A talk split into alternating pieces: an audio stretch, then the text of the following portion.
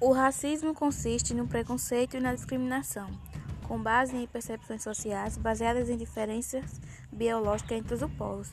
Com isso, a pessoa que é negra tem dificuldades em sua vida, como, por exemplo, arrumar um emprego, estudar em uma faculdade, é, muito preconceito na escola e na rua. É, muitas das vezes, o negro é agredido mais que o, o branco. E também é, o negro tem muitas dificuldades em arrumar um emprego, pois o branco tem mais, é, como é que dizer, tem mais facilidade de arrumar um emprego do que um negro. E com isso, o racismo vem tomando